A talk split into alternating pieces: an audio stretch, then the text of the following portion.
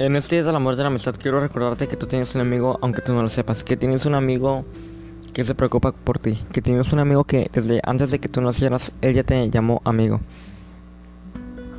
Estoy hablando de Cristo. Porque la amistad no solamente se demuestra con palabras, sino también se demuestra con hechos. Jesús lo demostró en la cruz.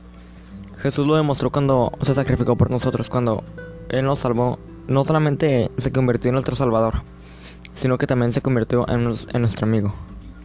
En Juan 15:15 15 dice, Ya no os llamo siervos, porque el siervo no sabe lo que hace su Señor, pero yo os he llamado amigos, porque os he dado a conocer lo que he oído del Padre. Jesús nos llamó amigos, nosotros también tenemos que llamarle amigo a Él, porque dime que otra persona haría lo que Jesús hizo por nosotros. ¿Qué es lo que hace un amigo? Con un amigo tú puedes confiar en él, tú puedes confiar en algunas cosas, puedes hablar con él, puedes tener una de relación. Y es lo mismo que tú puedes tener con Cristo. Cristo te está, Cristo te está invitando a tener una relación así con él. Cristo te está llamando a su mesa. Cristo te está diciendo que, que no somos solamente no solamente, no solamente somos una creación que Dios nos dejó, una creación olvidada, sino que también somos sus amigos. Qué privilegio escuchar eso. Es cuando una persona tiene un amigo que es muy cercano se le considera como un hermano, lo cual es el caso bíblico que está en David y Jonatán. En 1 Samuel dice, y aconteció que cuando él acabó de hablar con Saúl, el alma de Jonatán quedó ligada al alma de David, y Jonatán lo amó como a sí mismo. Y Saúl lo tomó aquel día y no le dejó volver a casa de su padre. Entonces Jonatán hizo un pacto con David, porque lo amaba como a sí mismo. Eso es una amistad que nosotros tenemos que tener con Cristo.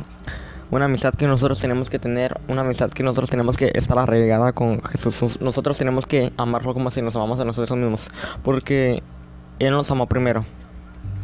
En Proverbios 27 Versículo 6 dice, fieles son las heridas del amigo, pero engañosos los besos del enemigo.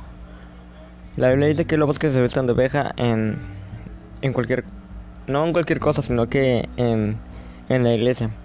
Pero también se refiere a amigos. Hay amigos que dicen ser nuestros amigos, pero en esos momentos que nosotros los ocupamos, no estén ahí para nosotros. Y no solamente puedes tener a Cristo como un amigo, porque Dios solamente te regaló algo. En Proverbios 7, versículo 4 dice, Di a la sabiduría, tú eres mi hermana, y llama a la inteligencia tu mejor amiga. ¿Qué fue lo que hizo Salomón para tener sabiduría? Oró porque Dios le Dios fue el que le habló primero. Entonces, cualquier persona te va a fallar. Cualquier persona que se diga que es tu amigo, que se diga que es tu familiar, Cualquier persona te puede te va a fallar, te va a fallar. Pero solamente Cristo no te va a fallar, Dios no te va a fallar. Él es tu amigo, Él es tu salvador, Él siempre va a estar contigo en cualquier cosa que tú hagas, en cualquier cosa que tú hagas conforme y sea para su gloria, Él siempre te va a estar bendiciendo. Si tú lo pones en primer lugar en tu vida, Él te va a bendecir. Él, él siempre estará contigo, aunque tú no lo veas, aunque tú no lo sientas, aunque te sientas solo, no debes de sentirte así, no debes de sentirte confundido. Tienes que tener la fe en alto, tienes que creer que tienes un amigo, que tienes alguien que se preocupa por ti verdaderamente y que va más allá de lo que tú puedes imaginar. Porque Cristo está ahí contigo. Puedes ir a Él en oración, puedes ir a hablar con Él en cualquier cosa que tú quieras. Él nunca te va a fallar, nunca te va a fallar. Porque Él nos amó primero.